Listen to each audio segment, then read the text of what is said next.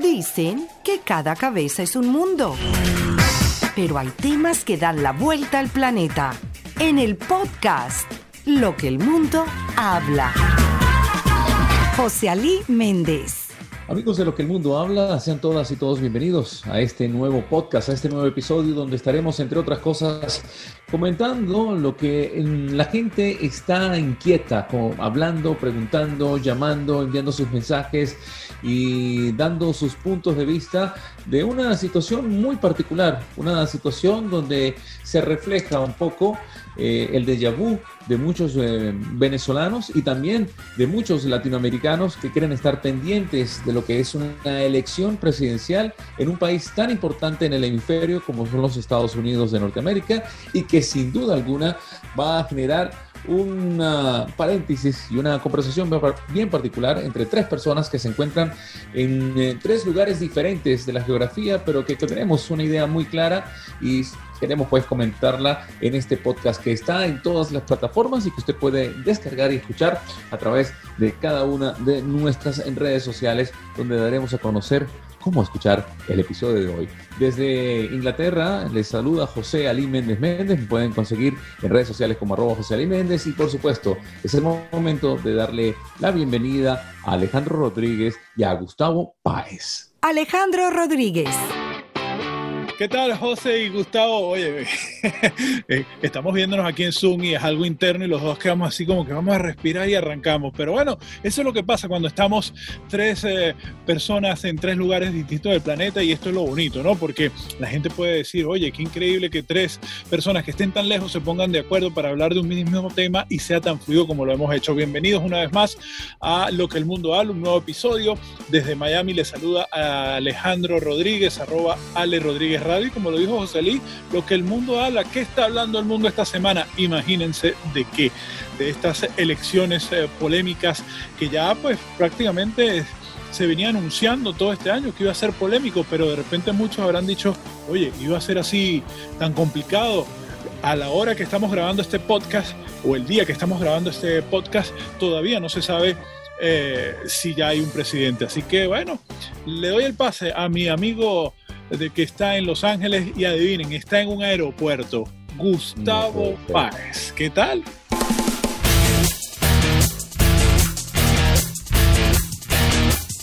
Gustavo Páez. ¿Qué tal amigos de lo que el mundo habla? Sí, como dijo Alejandro, me encuentro en un aeropuerto en este momento, específicamente en el aeropuerto de la ciudad de Ontario, California, preparando viaje para la ciudad de Oakland. Y sí, el mundo está muy, muy, muy congestionado. Qué difícil es saber esto. Hace pocos días nosotros estábamos hablando con respecto a qué iba a pasar en las elecciones, pero ya hoy que estamos grabando todavía no tenemos un ganador claro. Hay proyecciones, hay gente. Ahora bien, ¿qué influye que gane uno? ¿Qué influye que continúe Trump?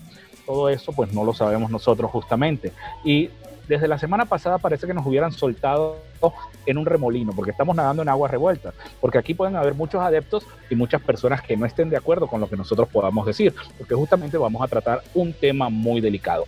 Los saludos de Gustavo Páez, arroba Tavo Páez, MA en las redes. Y bueno, nos metemos en tema de una vez a esta hora que nosotros tenemos de hoy viernes, las elecciones en los Estados Unidos van eh, con a la cabeza el candidato Joe Biden con 264 colegios electorales y el candidato Donald Trump, actual presidente de los Estados Unidos, 214. Recordemos que para poder obtener la mayoría, o para ser presidente en los Estados Unidos, se necesita un promedio, un promedio no, se necesitan 270 colegios electorales. Es decir, que Joe Biden se encuentra simple y sencillamente a seis colegios electorales de poder obtener lo que es la presidencia de los Estados Unidos por los próximos cuatro años. Hay varios estados, Nevada, Georgia, Pensilvania y North Carolina, que aún no se han definido. De ahí en adelante es donde dependen las cosas, pero esto va, como decía el finado Alicán, cabeza, cabeza, galope con galope. Es impresionante lo que ha sucedido. Que se ha actuado mal, se ha actuado bien, no sabemos realmente. Que los medios de comunicación están influyendo, quizás sí, quizás sí, porque han sucedido ciertas cosas que nosotros vamos a estar comentando un poco más allá, pero algo que ha tenido que mucho en juego, que son las redes sociales. No sé, José Ali, cómo lo ha visto desde Inglaterra, cómo ve el proceso de las elecciones en los Estados Unidos desde allá, desde fuera. Fíjate que estábamos nosotros conversando con las diferentes personas quienes eh, he tenido la oportunidad de intercambiar algunas ideas aquí en Inglaterra, en, Suffolk y me llama poderosamente la atención porque muchos ah, decían que, sin duda alguna veían con claridad eh, una elección para Donald Trump. Y a pesar de que tenía sus sombras y luces, eh, lo veían como un candidato a ganar, a volver a, ser presidente de los Estados Unidos, a, a ser reelecto. Y miren cómo son las cosas. Eh, tres días después de las elecciones en los Estados Unidos, estamos eh, a un paso de decir que Biden sea el nuevo presidente de los Estados Unidos, sea el nuevo visitante de la Casa Blanca y las consecuencias que pueda traer. Eh, nada, pues aquí el Twitter se está explotando, se está reventando. Siempre he visto que esta red social se ha convertido, no solamente por ser la favorita de uno de los candidatos eh, a la presidencia, sino que se ha convertido en un inmenso lugar donde es la vorágine de comentarios, de análisis, de proyecciones y por supuesto de videos donde hemos visto de todo y sin duda alguna aquí en Inglaterra están los ojos puestos para saber quién va a ser el nuevo presidente de los Estados Unidos y mm, la cosa eh, pinta pues no sé de qué color, si azul o rojo. Lo que sí puedo comentarles, mis queridos eh, oyentes, que ha traído muchas incógnitas y todo el mundo está dando su análisis y su punto de vista, pero de eso hablaré en la próxima parte. Alejandro. Sabes que ah, me acordaba eh, de ese episodio que hablamos de las redes sociales, ¿no? La influencia que tienen las redes sociales en muchos aspectos de nuestras vidas y, y bueno, cómo, cómo las redes sociales ahora muchos ya lo están llamando como censura, obviamente el presidente también, pero cómo le limitan al presidente de un país, en este caso de los Estados Unidos y candidato a reelección, eh, le limitan ciertas cosas que él quiere expresar, ¿no?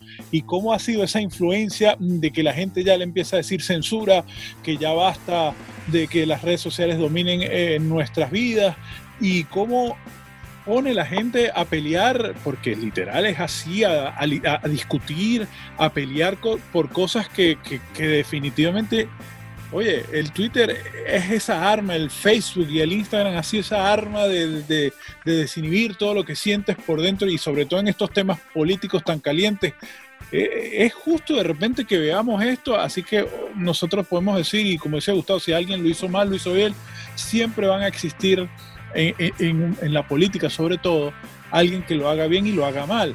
Podemos decir, si podemos sacar una lista de lo que hizo bien Trump y lo que hizo, lo que hizo mal, sí hay cosas, pero que llegues a decir ya que, eso te afecte en la elección también es verdad, pero ya que las redes sociales influyan tanto y que te vendan algo, a tus seguidores tan, tan duro como decir que de repente uno de estos candidatos, yo soy uno es caudillo y el otro es socialista ya ahí uno entra como en aguas profundas y empieza a decir, oye, ¿de verdad esto está pasando? Tavo, ¿qué dice y qué opinas tú? Mira, yo opino lo siguiente, resulta que el voto latino, a pesar que la gente no, no, no, no tuviese, no lo pensara, iba a ser decisivo en este momento. Entonces se quiso vender la idea, no me consta, ojo, recordemos lo que dijimos en la vez pasada, en el, en el programa que tuvimos nosotros, que hablamos, tocamos este tema de las elecciones, también hablamos que prácticamente todos sabíamos una inclinación que teníamos nosotros a ser pro-Trump. Pero sin embargo, la imagen que comenzaron a vender del candidato John Joe, Biden era con respecto de que si ganaba John Biden, eh, ya que va saliendo el vuelo de American Airlines, entonces está llamando a la gente, ¿no? Entonces, bueno, sin embargo, este, decir eso justamente quizás no, no había sido lo correcto. Logró el cometido, ojo, logró el cometido y se logró que el voto latino, sobre todo en la ciudad de Miami, en el estado de la Florida, influyese. Ganó el presidente Donald Trump. Sin embargo, pienso que descuidó ciertos aspectos que debió haber tenido muy en cuenta. Sobre todo, recuerden que yo les dije. dijo, en la ciudad de Miami y en el condado como tal, los votos fueron de Biden. De hecho, los condados. Ajá. no, me refiero a Florida. Cuando eh, Obviamente, Florida, que te da 29 votos, es un estado muy influyente. Y de hecho, siempre se había dicho que el que ganara la Florida es presidente de, este país. Y parece ser que, como pintan las cosas, eh, pudiera ser eh, un récord histórico que en esta oportunidad no. Una excepción. Lo que pasa es que le han quitado dos estados que han sido fundamentales a Trump. No recuerdo cuáles son, pero le quitaron dos estados que eran fundamentales. Creo que Arizona era uno, que era un estado anteriormente republicano, y Wisconsin era el otro. Entonces ahí, ahí es donde viene la piedra de tranca. Esto es un juego de ajedrez.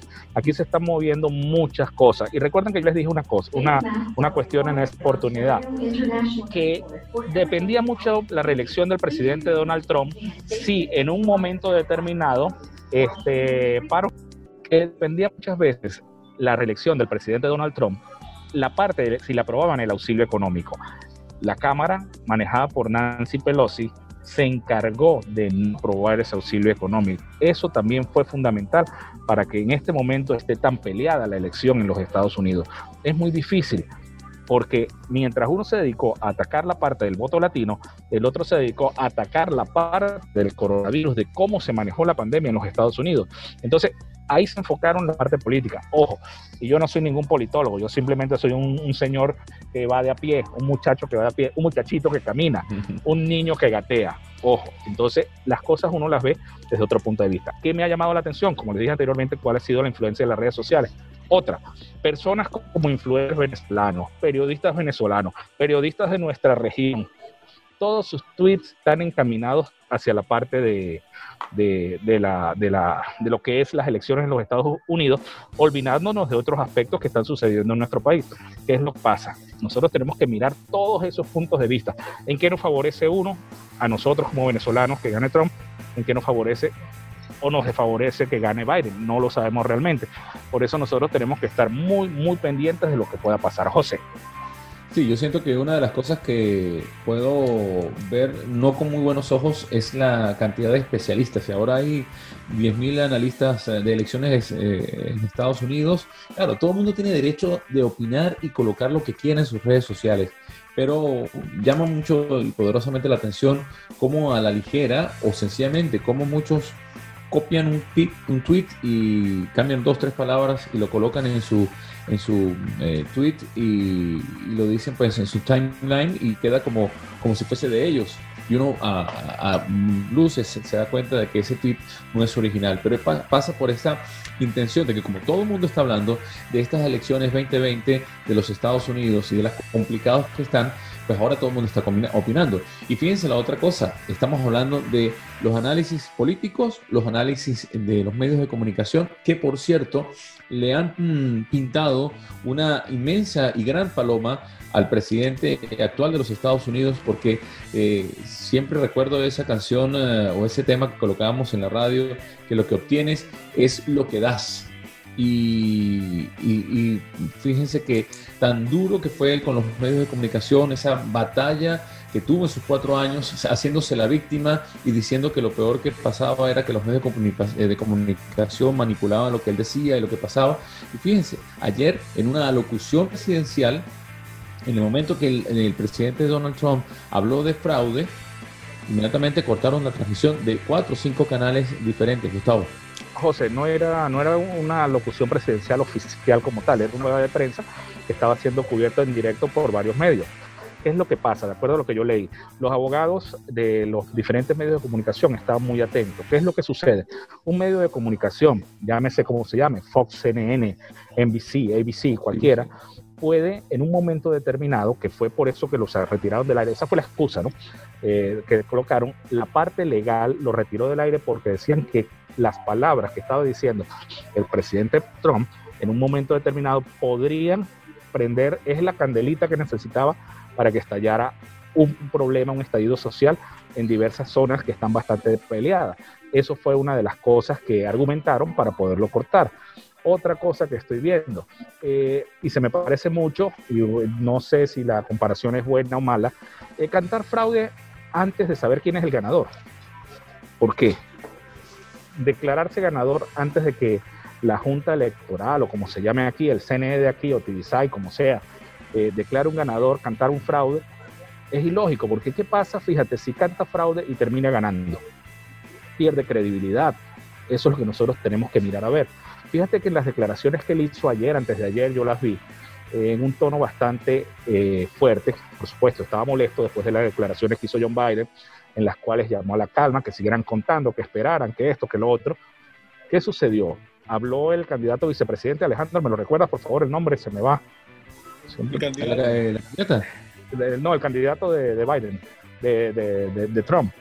Eh, Mike Pence. Mike Pence. Michael Pence. Eh, él habló en un tono que dijo, ok, seguiremos esperando las cuentas, que no sé qué. O sea, como que suavizó un poquito la, la rabia, la temeridad, vamos a decir, lo que tenía en ese momento Donald Trump. La, sí, la, la rechera que tenía en ese momento y, como que Pence como que lo bajó un poquito, le puso la calma a las cosas porque de verdad fueron, fueron declaraciones que podían alborotar muchas cosas. Sí, lo que pasa es que como, como tú lo has dicho, esto es un juego de ajedrez definitivamente. Este, lamentablemente para Trump, él era uno que estaba cantando desde hace algún tiempo que el sistema de correos no servía, el mismo sistema de correos que le dio la victoria a él hace cuatro años y que bueno, mandaba a su gente a votar eh, que no votaran por correo y que, los, que dejaran a los demócratas hacerlo por correo. Obviamente los demócratas lo hacen por correo unos días antes, primero por la situación de la pandemia que se vive en este país, por eso es que votó tanta gente por correo. Y, que se, y bueno, los republicanos son unos, eh, por tradición, lo hacen el mismo día. Entonces es por eso que de repente cuando empezaron los votos, muchos votos eran a favor de, de, de Donald Trump. Hay que recordar que el sistema electoral acá empieza a contar los votos, primero los que votan ese día y luego, y ahí es donde está la piedra de tranca en estos estados, sobre todo estos estados que están tan polémicos, es que empiezan a recibir todos los correos, que, todos los votos que se han enviado por correos y ahí es donde está la polémica, porque muchos dicen, en el caso de Pensilvania, que pidieron una extensión de tres días por un juez y el juez se la accedió en contar estos votos era porque supuestamente no tenían tantas personas para para contar los, eh, los correos. ¿Por qué en Florida sí funcionó? Porque en Florida ya tenían el aliciente de hace 20 años cuando Al Gore y George Bush pues tuvieron ese empate y bueno, ganó George Bush por estos tres condados de aquí el sur de la Florida que lo hizo presidente por 537 votos y duró 35 días en decretar. Imagínense este, este suspenso que puede, que es lo que muchos se preocupa. ¿Cuánto tiempo va a llegar o va a llevar definitivamente que Trump acepte, si es el caso, o que definitivamente Biden pues sea proclamado presidente de, de los Estados Unidos, José. Y dicho suspenso me tenía a mí muy preocupado a la hora de grabar este podcast, porque obviamente nosotros siempre estamos utilizando un tema de lo que, y es el, el tip del programa, lo que el mundo habla, y todo el mundo está hablando de esto, pero todavía no tenemos nada concreto porque no sabemos eh, hacia dónde puede llegarnos esta conversación. Podemos analizar es este proceso que se está viviendo y podemos decir, y si la espera es larga, ¿Y quién va a aceptar y quién va a decir cómo? Bueno, sencillamente ese es el juego también democrático. Lo que pasa es que muchos venezolanos que están sintiendo eh, en carne propia como ese déjà vu, como esa eh, desesperanza o esperanza, con esa espera o ese desespero que genera unas elecciones, porque de nosotros estamos curtidos con 21 años de elecciones donde sabemos siempre que de alguna u otra manera algo pasaba y siempre ganaba eh, un candidato o siempre ganaba un partido de gobierno o siempre ganaba eh, la misma gente. Entonces, este, a pesar de que se iba a votar masivamente, a pesar de que se... Pero claro, eran muchas cosas que se jugaban allí. Lo número uno. Número dos, impresionados, eh, no sé ustedes si opinan lo mismo, la cantidad de artistas, actores, actrices, cantantes que hicieron una campaña muy particular en sus redes sociales en favor, desde Linda Carter, eh, la Mujer Maravilla, la original, eh, haciendo todo a favor de Biden, como lo hizo Lady Gaga, como lo hizo Madonna, como lo hizo Catch Perry. Oye, eh, he nombrado puras damas, no recuerdo los caballeros, no sé si me ayudan ustedes que estuvieron allí, pero fue impresionante lo que trataron de hacer como influencers que son en los medios de comunicación. este, cada uno de ellos, inclusive la, la actriz de la serie de Big Bang Theory, que es judía, eh, o prácticamente ella también todos los ¿Ah? artistas, hasta deportistas, incluye, te, recuerdo, la NBA tenía la primera campaña que a pesar que era liderizada por este emblema que se llama Black, eh, Black Lives Matter, eh, definitivamente marcó una, un antes y un después en este sentido, porque hasta los deportistas eh, han estado en contra del presidente. Vemos como en el fútbol americano, que es un deporte, es el deporte regna prácticamente de este país, a la hora del himno nacional como protesta se arrodillaban, a pesar que yo en lo personal no estoy de acuerdo con eso, pero era una forma de protestar hacia el presidente Trump. Porque bueno, eso es lo que ha llevado de repente a la manera de dirigirse a, ciertas, ciertas personas, a ciertas instituciones, el presidente Trump, y que bueno, ha aprovechado, como tú lo mencionabas, que prácticamente yo no he visto ningún artista de verdad que apoye a Trump, o sea, si ha sido uno o dos máximo, es lo que he visto, de resto todo el mundo apoya a Joe Biden, pero apoya en el sentido, no porque sea Biden, sino apoya es por la manera en que, pues, se expresó eh, Trump en muchos aspectos que, le afectaban a ellos, ¿no? Sí, muchas veces, y, para mí es algo que, no se debe mezclar, la parte política con la parte deportiva, ¿no? Para mí fue una sorpresa cuando estuvieron en la, parte de la NBA, lo del movimiento de Black Lives Matter, eh, pues cada quien pues con su, con su, con, su propia ideología y con sus propias creencias, ¿no? Pero yo digo, donde la política toca las cosas no se deben manejar de esa manera porque siempre la política pues viene a traer enemistades, la política viene a traer ciertos problemas y la política muchas veces viene a traer enfermedades. Yo creo que mucha gente se está enfermando del estrés que le está dando. Ojo, al norteamericano de a pie o al norteamericano no le importa. Mientras el norteamericano tenga su trabajo o los que estamos aquí tengamos nuestro trabajo y trabajemos y nos, adaptemos a lo que es la ley, no vamos a tener ningún tipo de inconveniente. Gane Biden o gane Donald Trump. Si nosotros seguimos nuestros procesos y los tenemos bien justificados, no, tenemos no te podemos tener miedo porque no vamos a tener ningún tipo de problema. Pero ¿quiénes dependen realmente de la parte política? Las grandes empresas. ¿Quiénes dependen de la parte política? Las bolsas de dinero, lo que son la Wall Street, en este caso. ¿Quiénes dependen de la parte política? Los que viven de la política. Nosotros no vivimos de la política.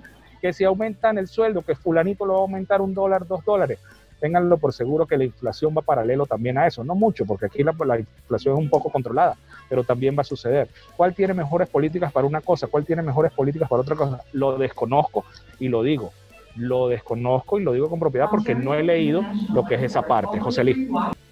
Y no, sé, Alejandro, yo estoy hasta la coronilla de esa comparación entre eh, Donald Trump y quien fuera presidente de Venezuela, Hugo Chávez, eh, que son lo mismo que todo lo demás. Y yo creo que es una comparación eh, triste inclusive porque es como tratar de comparar Bruce Springsteen con eh, Luis Silva.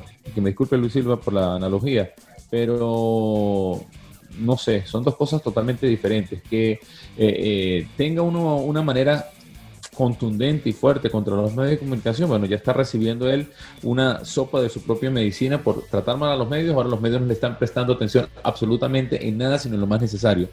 Y decir que era, era parecido al dictador que tuvimos nosotros en Venezuela en su momento, pues yo siento que no, que ni en, ni en el carisma, porque no podemos negar que si hay alguien que eh, eh, embobaba y embrujaba las, a las masas, literalmente, eh, fue el presidente Chávez.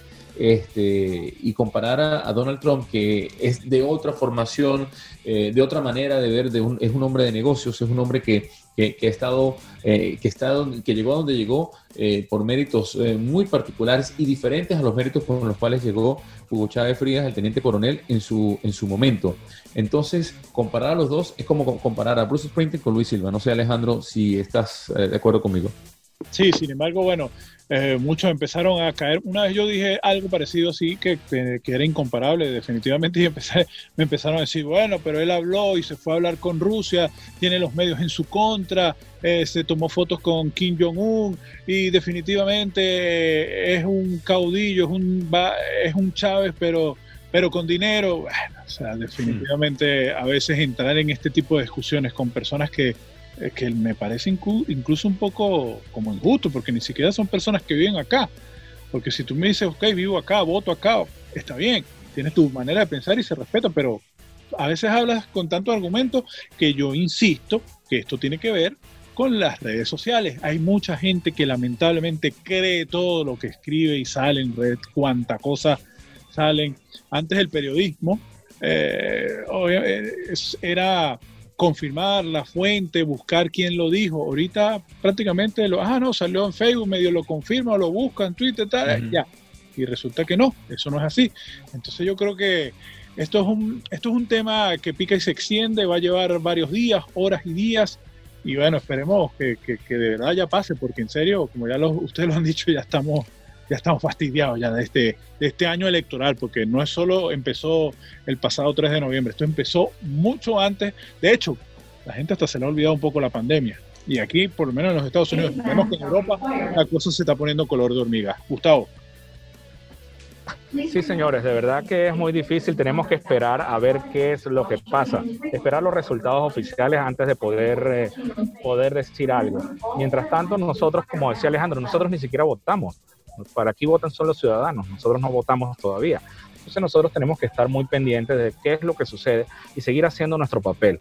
Nuestro papel de trabajar, nuestro papel de seguir siendo padres de familia, nuestro papel de seguir ayudando a quienes están en nuestro país y buscando la manera de mejorar, independientemente de que gane uno o gane el otro cada quien tenía su posición política, nosotros pues esperamos que gane la persona que nosotros estábamos apoyando, más sin embargo, no podemos tampoco hacer absolutamente nada. Simple y sencillamente esperar a ver qué sucede.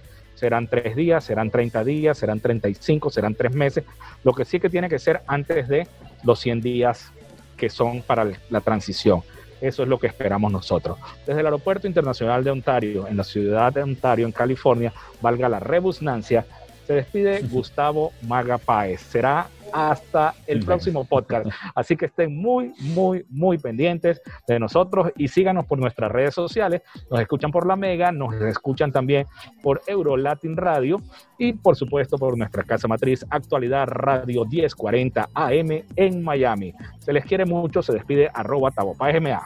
Bien, eh, Tavo, ya prácticamente poniendo punto final, arroba Ale Rodríguez Radio. Cuídense mucho. Recuerden todas nuestras plataformas, eh, Google Podcast, Apple Podcast, Alexa, Spotify, actualidadradio.com, la mega estación de San Cristóbal en Venezuela y en Euro Latin Radio.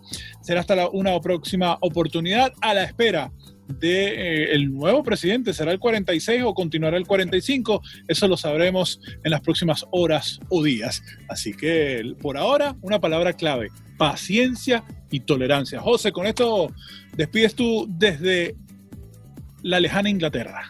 Bueno, eh, voy a pedirle a mi amigo Gustavo que se quite la máscara para poder tomar la fotografía sub correspondiente a lo que hacemos en promoción de redes sociales. Sonrían que aquí eh, exactamente vamos a decirles, eh, yo acabo de entrar nuevamente en lockdown, o en lo que ustedes dijeron en los Estados Unidos en cuarentena. El día de ayer fue el último día, o sea, el miércoles fue el último día de trabajo. El jueves, el primer ministro Boris Johnson nos dijo: váyanse todos a su casa, quédense allí. Están prohibidas las reuniones familiares, las reuniones de amigos. Solamente se puede caminar, eh, darle la vuelta al perro o andar bicicleta y solamente ir al supermercado o a la farmacia y al. A la carnicería. De resto, más nada. No hay ningún negocio abierto, los pubs cerrados, las discotecas cerradas, por supuesto, y los cafés, los restaurantes y todo lo demás. La industria y, la, la, línea de construcción es la que está funcionando normalmente.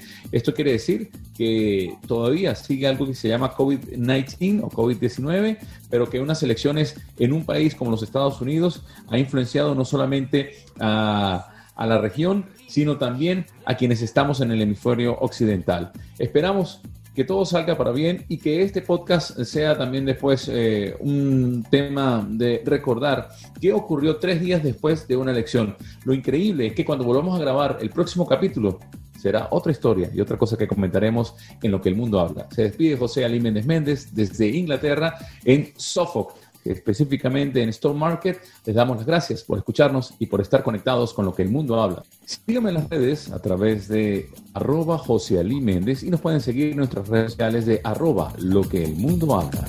Chao, se les quiere. Que Dios les bendiga.